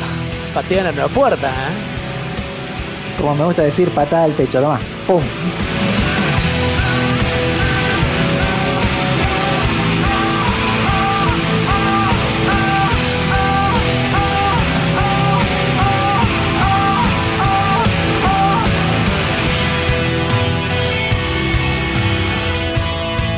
¿Querías rock? Toma. Esto es un poquito de rock. En este, en este álbum tenemos un par de audios ahí para escuchar. Podemos escuchar el, que, el número 6 que te marqué ahí. Y después vamos a escuchar pegadito eh, uno que habla sobre el productor y el estilo, ¿no? Y después vamos a contar un poquito lo que es el sonido, porque fue una, fue una, un gran cambio entre un álbum y el otro. Eh, recordemos, ya el grunge estaba con- pisando fuerte, ya realmente se había instaurado y se estaba rockeando más pesado, más contundente y con mucha más fuerza. Cuando quieras, mano. To the Faithful Departed was released in April of 96. The somber title is part of a Catholic prayer for the dead. And the next one is another one of our new songs about a man I recognize as a hero, as a great man, fantastic spirit. His name was John Lennon. The album is a tribute to everybody who's died, but it's a celebration. John Lennon died. JFK died. He was an Irishman. My grandfather died. These are all people that they gave me something. They went away, but something came in here from them, and it's still here. Kurt Cobain was like a, he had a really good heart, a really good head, and I think he was a very genuine artist. Every song he wrote was so real and he had something to say, you know. I think it was quite saddening for the band as well to see all these other young artists and bands, people dying, people just not being able to handle it, you know. I thought the way he, tr- he treated, um, say, like Steve Tyler's vocal was really cool. It was really raw. And I liked that because I felt previously that, you know, I like to kind of have character when I sing. One of the things I really enjoyed about working with the band and working with them as songwriters is that they're able to get back to an arrangement, a format of presenting a song that's there in three minutes. I think you can kind of tell, like, on this album, John Lennon, Electric Blue, Salvation, those are the ones we call, and the rest of them then have been, like, say, I wrote I wrote Hollywood, kind of ones where the chords are more closed, you know, concentrating the melody on my voice. Whereas when Noel comes up with uh, the chords, sometimes they're quite melodious because that, that is his voice. Cuánta información, se los vamos a resumir eh, brevemente. Empezó contando un poquito, eh, presentando el disco, diciendo justamente que también se lo dedicaban a John Lennon, a JFK, a Kurt Cobain, a todos los que ya no están, a su padre. ¿sí? Y básicamente se lo dedican, yo creo que eh, la profundidad que tiene este álbum es porque eh, se lo tomaron en serio y parte de lo que dice Dolores es las letras y todo lo que compuso fue para retribuirle un poco a todas las personas que habían influido en su vida, que le habían dejado algo, lo dice ahí claramente. Eh, también por otro lado habla también en Salvation, que ya vamos a escuchar en un poquito, un poquito más adelante, que es un tema que habla de las drogas y justamente cómo terminan apoderándose de esos personajes, de esos músicos y que no pueden salir de ahí y que necesitan algo que los salve, algo que los libere de, de esa de ese a ver, de algo tan tan jodido, tan como un entorno en el cual Sí, tan ese difícil salir. fantasma, de ese demonio que, viste, cada uno lucha con los demonios interiores de, Sí. de uno y es, es jodido. Por último, al final habla un poquito del sonido y bueno, ya en este entonces estaba, estaba, estaba trabajando con un gran productor que había trabajado con Nirvana, que había trabajando también con, Aerosmith y justamente traía él todo este sonido, de toda esta fuerza y era un gran productor justamente para, para la época, ¿no? Fue el que lo mejor que conocemos de los 90 lo podríamos poner en manos de 3, 4 productores, te diría. Sí, más que nada porque el chabón también había venido con una movida tipo los Beatles y esas cosas, en donde, bueno, ella cuenta, Dolores cuenta también que, que fue John Lennon una, una gran inspiración para ella. Y fue un gran desafío porque trabajaba con la melodía de sus voces, tenía que controlar más la dinámica de ella. Era algo, mucho más técnico y más, eh, le exigía más a ella como, como músico. Sí, recordemos un poquito el primer programa cuando hablamos de lo que fue Nevermind, ¿no? Justamente eso de hacer las tomas particulares y, y sacar lo mejor de cada músico, que también es bastante estresante y bastante agotador para los músicos, porque de esa forma vos después podés amalgamar algo. Preguntale a Blondie, si no. La volvió loca, pobrecita, la querida Blondie. Estamos escuchando Salvation, para mí mi tema favorito de, de Cranberries, porque me gusta la rabia con la que canta Dolores. O sea, le pone, le pone un énfasis a la voz.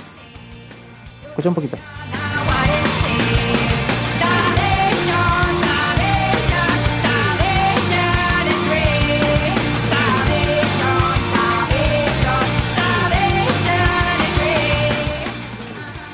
Bueno, es un punk, claramente, ¿no? También por eso me gusta.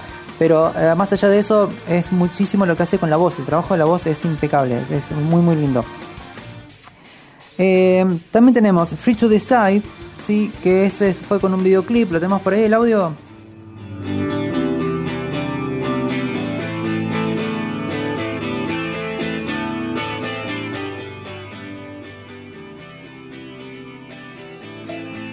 Bien, eh, lo que estamos escuchando es Free to Decide, que es una canción de protesta hacia los medios, ¿sí?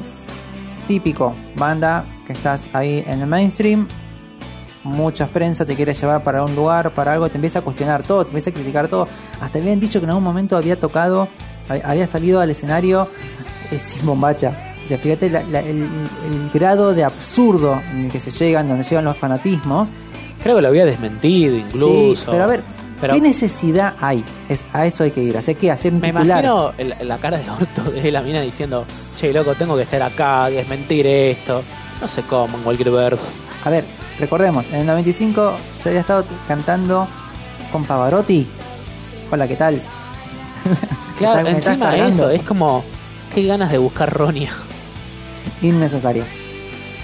Por último tenemos un tema que se llama I Think Remembering, que es el que, eh, que comentamos que estaba compuesto y que menciona a Kurt Cobain, pero la versión que suena lindo. No, no hay buenas versiones del, del- de la performance que hicieron con MTV. Entonces si no hay buenos registros o no los quieren publicar o todavía no los publicaron.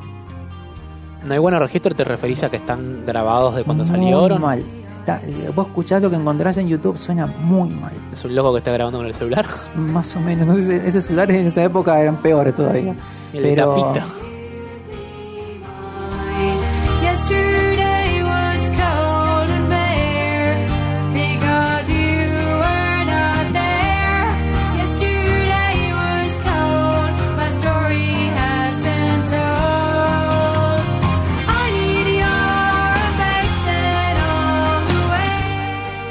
Bien, ya nos quedan poquitos minutos, pero vamos disfrutando un poquito de todo este recorrido. Ya un sonido nuevo, un sonido más fresco, más claro también. Algo que trajo en los 90, en los mediados de los 90, fue que el sonido era más fuerte, más claro, se identificaba. Todavía no, no entramos en la lucha del volumen, entonces. Mejor grabado, me imagino también. Sí, sí, total. Más O sea, tecnología. Más tecnología, podías mezclar mejor, los masters eran me- mucho mejor.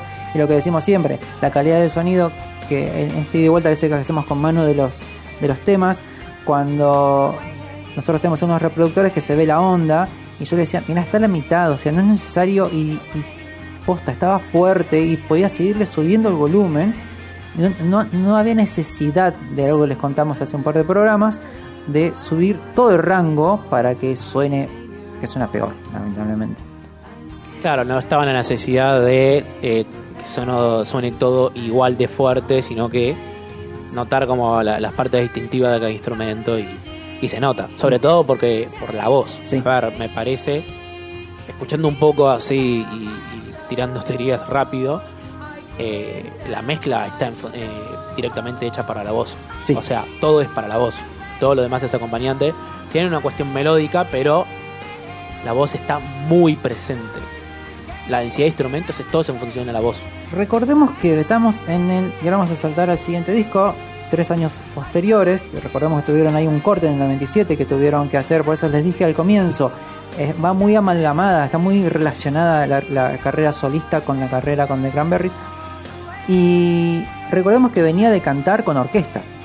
Sí, entonces ya había un trabajo en el cual era la voz, ella estrella, y los músicos y todo el sonido alrededor como para darle este, este sustento, ¿no? Este piso para que ella pudiera eh, desplegar toda, toda su majestuosidad. En el 99 sale un disco que se llama Bury the Hatchet, en tierra el hacha sería, ¿sí? Que es la primera vuelta después de un impasse, después de una pausa. Ahí tenemos Animal Instinct, que es el tema con el que abre.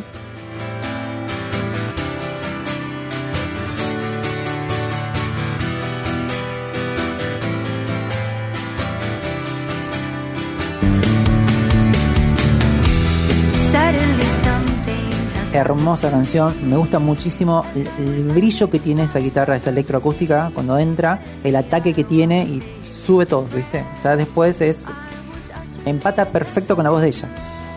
Sí, eh, todo lo que es eh, la parte instrumental empata muchísimo con la voz y es, es como una especie de increscendo, ¿no? Sí. Y esto de tener una guitarra acústica tranqui, eh, con mucho ataque en las cuerdas, sobre todo como cuerdas muy metálicas si se quiere, para que resuene más, pero después ahí te mete la voz y la parte más eléctrica. Pero fíjate que la batería es tranqui, o sea, mismo feel de siempre, no, mete muy- no mete mucho los toms, No, ¿sabes me re- acompaña todo, como Sí. todo muy armonioso. Me recuerda mucho a, los músicos que trae cuando sale de gira Satriani. Sí. Tiene. A ver, pausa. Paréntesis. Todo lo que quieras. Son sesionistas de la hostia los que tienen Satriani. O sea, no son los sesionistas que saco acá en los avisos publicitarios. Sí, son muy grosos. Pero tienen lo que dice Manu, justamente, eso de acompañarte y está todo en su, corre- en su- todo en su lugar.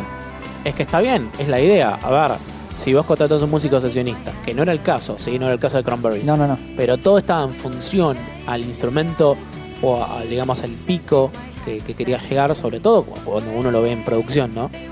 Es lógico que sea así. Es lógico que todos los instrumentos, los instrumentos vayan en función a la voz de Dolores. Me parece que fue el punto de vista de producción y, a ver, no hubo nunca un escándalo por eso. No, desde ya, a ver, eh, eh, yo creo que, eh, a ver, yo creo que los músicos que la acompañaron a Dolores desde el momento cero sabían con quién estaban. Sí, es como te decía, cuidaron el diamante en bruto y muchos no se quejaron porque con esto lo van a romper. Inteligentes y no eran boludos. ninguno No, boludo. para nada. También tenemos Promises en este disco. Este disco es súper particular porque habla mucho de situaciones y momentos y desamores familiares. Habla desde qué pasa cuando se separan los padres, qué pasa cuando eh, hay problemas de matrimonio, qué problema, habla mucho de esa desilusión ¿no? dentro de una familia. Es muy familiar el álbum. Pregunta, teoricemos. Eh, no es lo mismo a la edad que tenía ella que cuando ella tenía 18 años. No, claro. ¿A, quién, ¿A qué familia se le está diciendo? Ya para este entonces, el sonido, ¿no? Pre- preciosa esa distorsión. Dolores tuvo, tuvo un solo marido y tuvo tres hijos. O sea, te puedo decir que hasta. Ah, mira. Si querés, cumplió el mandato de familia. si querés. Pero en cierto punto empezó como a hacer un- una. un- para mí fue como decís vos, una, una visión y una retrospectiva de- y un análisis de qué, qué pasa en, en la- en las familias, ¿no? Desde donde, donde uno viene y la familia que uno tiene. Sí, me imagino que porque a la larga uno no quiere eh, arrastrar errores o vivencias traumáticas de su familia. Pero Absolutamente. bueno, somos humanos, hacemos lo que podemos. Hacemos lo que podemos con lo que tenemos. En este disco también tenemos. eh, a, a mí con este disco algo que me, que, me, que me sucede es que me llega a cansar escucharlo de corrido. No sé si es que lo escuché mucho o que mm, quizás le faltan graves o le falta un La voz de ella. Sí, la está voz como de ella, ¿eh? muy pasada, o sea, muy arriba. La muy voz de ella está muy arriba. Sí. Es lo que te decía. Eh, entiendo la decisión de que sea así por producción, pero me parece que se le fue un poco la mano. Sí. O sea, también puede ser lo que ellos estaban buscando y allá ellos, ¿no? O sea, lo digo yo desde Palermo. Y ellos con su herencia irlandesa, inglesa de millones de dólares. Totalmente. Pero sí, a mí también me pasa. Me pasa que cuando estaba escuchando un par de los discos, medio me, me agotaba eh, la voz de ella sobre todo. Sí, señor. También tenemos el último tema que vamos a escuchar así de este disco, es Just My Imagination, que es bastante infantil, es bastante lindo. Es, es muy, es muy eh, cómo lo canta. There was a game we used to play. We would hit the town on Friday night, stay in bed on Es una canción para hacer palmas. Be so De fogón te diría también, ¿eh? Sí, sí, sí, Vamos a avanzar un poquito, ya nos quedan eh, los últimos tres discos, los vamos a pasar así bastante rápido.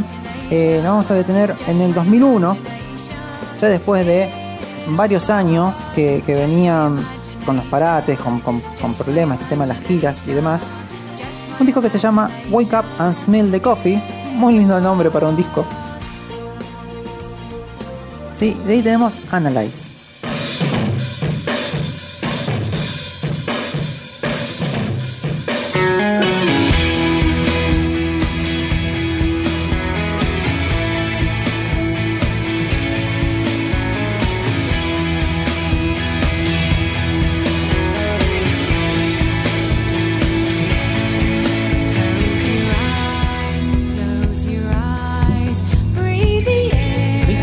Hizo acordar a Rem el principio de esto. Sí, recontra. Estoy buscando la tapa del disco. Eh, esta, esta, esta, vos fíjate cómo bajó el timbre de ella. My eyes to the beauty I see. We will pray, we will stay wide open. Es medio Miranda.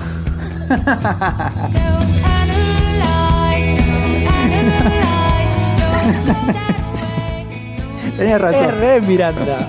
Tenés razón, tenés toda la razón. Bueno, acá yo les voy a mostrar, si se ve ahí, la tapa del disco. Se ve ahí al... Sí, es una, es una playa con globos. El diseño, el diseño lo realizó Stone Torgenson, que también hizo el, el arte de eh, una- un gran álbum de, de Pink Floyd, el Momentary Lapse of Reason. Y le criticaron y le dijeron, che, pará, usaste globos de nuevo. Usaste una playa. Dale, Storm, no culpes a la playa, ponete media pila y no me refrites los diseños. Uno busca, uno busca la tapa de Floyd y es la misma playa y en vez de haber una cama hay varias camas. Está muy bien. Por favor. Por Dios, dato chequeado, búsquenlo, wikipédenlo, ahí está la crítica que le dijeron, el mismo, casi el mismo diseño, por favor. Bien, no nos queda mucho, no queda mucho más tiempo, vamos a mencionar eh, los discos que, que vinieron después, en el 2012 salió Roses, un disco la verdad bastante tibio, un disco que no suma mucho, eh, lo que estamos escuchando es, es Time Sticking, Sticking Out, que habíamos mencionado anteriormente de, por Chernobyl. Eh, acá es cuando sale. Eh, les decía, en 2012 se vuelven a juntar, sacan otro disco. La verdad no, no, no, no, no impactó mucho, es un disco que pueden obviar tranquilamente. En el 2017 sí sale un disco muy lindo que se llama Something Else, que tiene muchas versiones de los temas que ya conocimos y escuchamos, pero en la versión acústica, bien grabado, se disfruta un montón. Y por último, en el 2019 sale el disco que se llama In que ya no contamos con la presencia de Dolores, eh, pero sí he dejado las pistas, he dejado todo grabado, está todo preparado.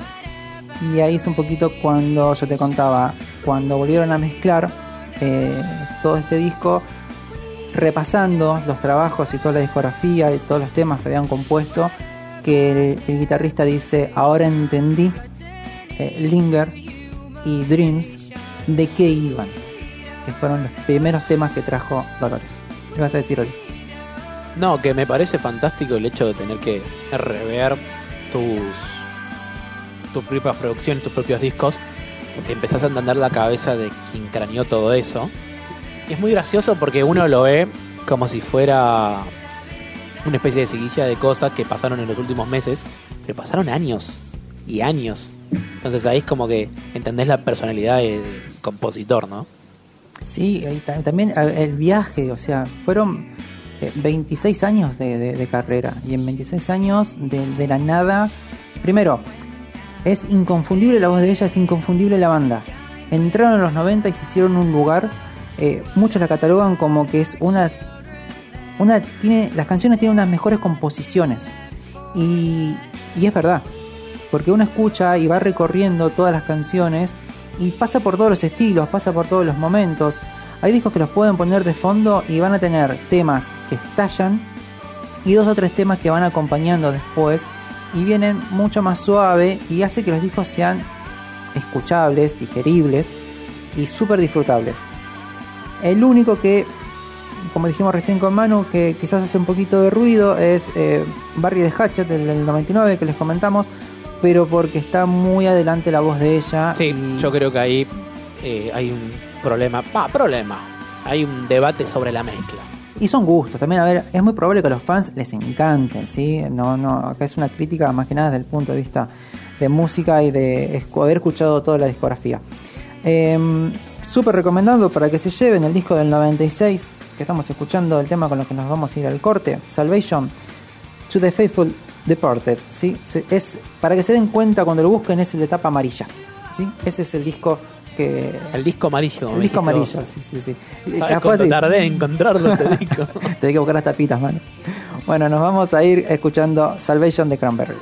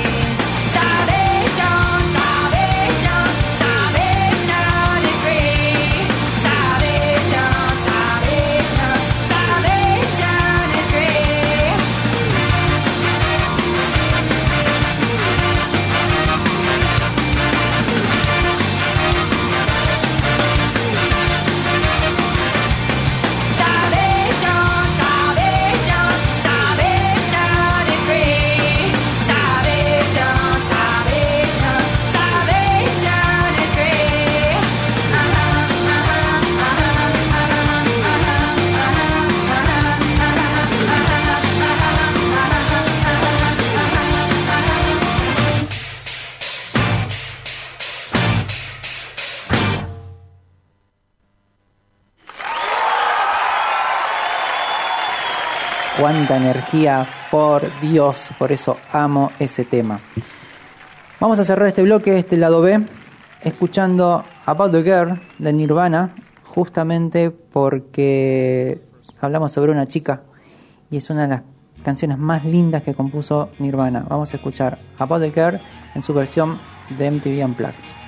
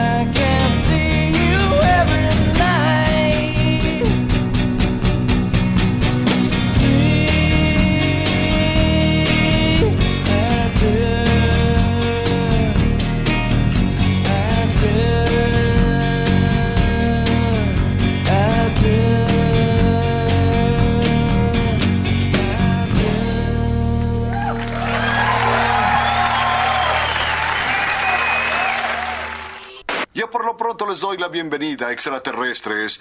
Y les recuerdo que como personaje conocido de la televisión, puedo serles útil en conseguir a otros humanos para llevar a cabo las tareas que ustedes digan. Fallas técnicas. Espere, por favor.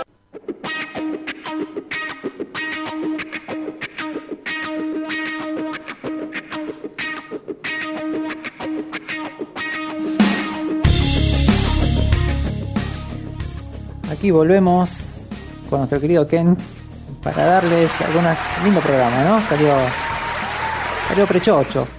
Vamos a cerrar con unas pequeñas noticias así rapiditas, rapiditas como para dejarlos con algo ahí de una novedad para empezar el fin de semana.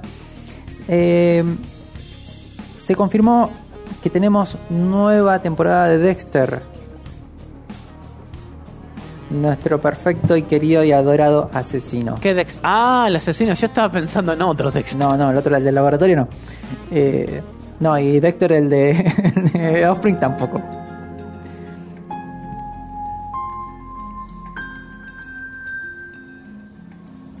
Cuando lo escuché, te, acu- te- te juro que dije, sí, te pone tan en clima. Tonight's the night.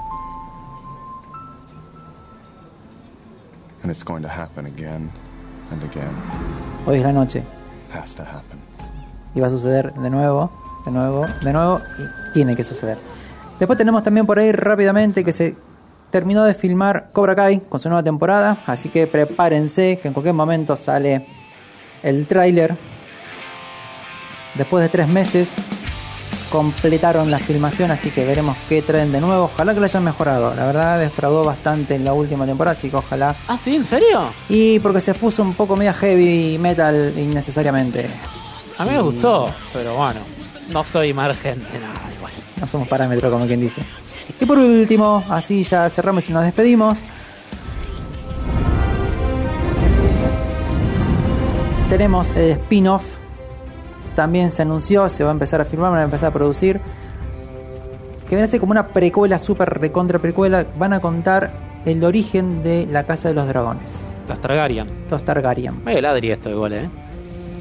Yo creo que arrancan por ahí porque es lo más fuerte que tiene de todas las casas. Muy probable, sí, buena teoría. Así que yo creo que va a ir por ahí. Por lo menos esperemos que tenga una buena producción y que termine bien los masters y los renders, por favor, que no pase el bochorno del último Por capítulo. favor, si vas a poner un vaso con café, sacalo, no seas boludo. Que alguien mire también, por favor, paguen, pa- paguen al, ex- al extra y al ayudante para Claro, sí, suban los sueldos. paguen suban los sueldos para prestar atención. Sueldos dignos para la gente que trabaja ahí tras bambalinas. Y última noticia, sin más, deja de fondo ahí esta gran obra, para mí es una de las mejores canciones de series. Eh, que esto lo levanté hoy, lo acabo de ver. Stranger Things ya tiene su cuarta temporada confirmada y va a salir, así que vamos a ver qué es lo que proponen. Ojalá que también propongan algo nuevo y que no sigan robando y metiendo mano en la lata con lo mismo. Así que en cualquier momento, ah, no, en cualquier momento no, ya está el adelanto, así que vayan a buscarlo, ustedes ya saben que tenemos. ¡Ay, qué velocidad! El manos mágicas me sacó de la galera. Me encanta también lo que es el, En algún momento te voy a traer, del próximo programa te voy a traer un poquito cómo se hizo la placa de apertura. Es todo old school lo que se, lo se ha hecho. La tipografía es utilizada de, de Elige tu propia aventura. Y la música también como está compuesta es bien de los 80. Habría que hacer un especial de alguna sección, te diría, de intros de películas, series, lo que Uh, la que me acabas de tirar, mano, es Y vamos mechando por época. Sí, Ah, recontra. ahí va. Una desafío, panzada. ¿eh? Como pistas de, de del lado A al lado B. Sí, También puede ir, ¿eh? Interesante, súper interesante. Producción al aire. Así nomás, nos vamos anotando ideas y vamos preparando todo para el próximo programa. No tenemos más tiempo, nos vamos a ir despidiendo. Le vamos a dar el pase a Vicky que viene. Quédense para escuchar clase B. Ahora, en unos minutos. Decirles gracias por escuchar. Los esperamos el viernes que viene. Gracias, Manu, por la operación. Por la magia. Se despide aquí Brian Oz para todos. Cuídense, cuiden al lado y recuerden siempre, siempre, siempre vean el lado más brillante de la vida. Gracias y chao.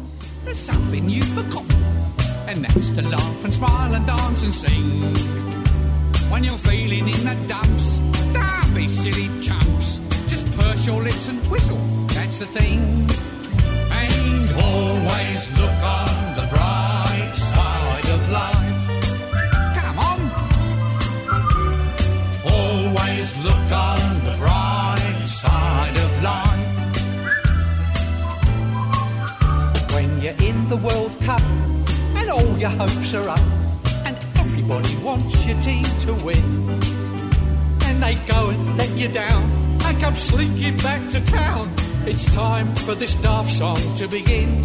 So always look on the bright side of life. Cheer up.